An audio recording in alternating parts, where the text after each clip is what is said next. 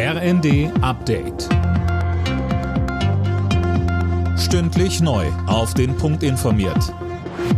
Ich bin Nanju Kuhlmann. Guten Abend. Nach der Geiselnahme in einem Einkaufszentrum in Dresden ist der mutmaßliche Täter gestorben. Er war bei dem Zugriff der Polizei schwer verletzt worden. Der 40-Jährige soll am Morgen zunächst seine Mutter im Stadtteil Prolis getötet haben. Anschließend wollte er offenbar in eine Radiostation in der Stadt eindringen. Polizeisprecher Thomas Geithner.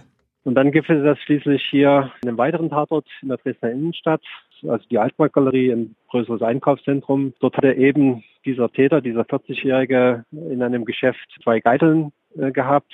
Zum einen äh, die Mitarbeiterin eines Geschäftes und ein Kind. In welcher Beziehung die jetzt standen zu dem Täter, das prüfen wir jetzt noch. Die Frau und das Kind konnten unverletzt gerettet werden. Die Erkältungswelle hat die Kitas in Deutschland voll erwischt. Das sagte Doreen Siebernick, Vorstand bei der Gewerkschaft Erziehung und Wissenschaft der Welt am Sonntag. Mehr von Alena Tribold. Die Bedingungen sind kaum noch zu verantworten. Es gibt Häuser, da ist mehr als die Hälfte der Mitarbeitenden krank. Betreuungszeiten werden massiv gekürzt. Einzelne Kitas mussten auch schon geschlossen werden. Die Krankheitswelle trifft Siebernick zufolge auf ein ohnehin geschwächtes System.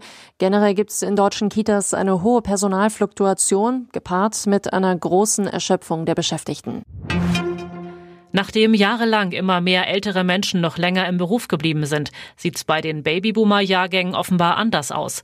Laut Bundesinstitut für Bevölkerungsforschung gehen gerade viele von ihnen schon mit 63 oder 64 in Rente. Bayern-Torhüter Manuel Neuer fällt für die restliche Saison aus. Er hat sich bei einer Skitour im Urlaub den Unterschenkel gebrochen. Das teilte Neuer in den sozialen Medien mit.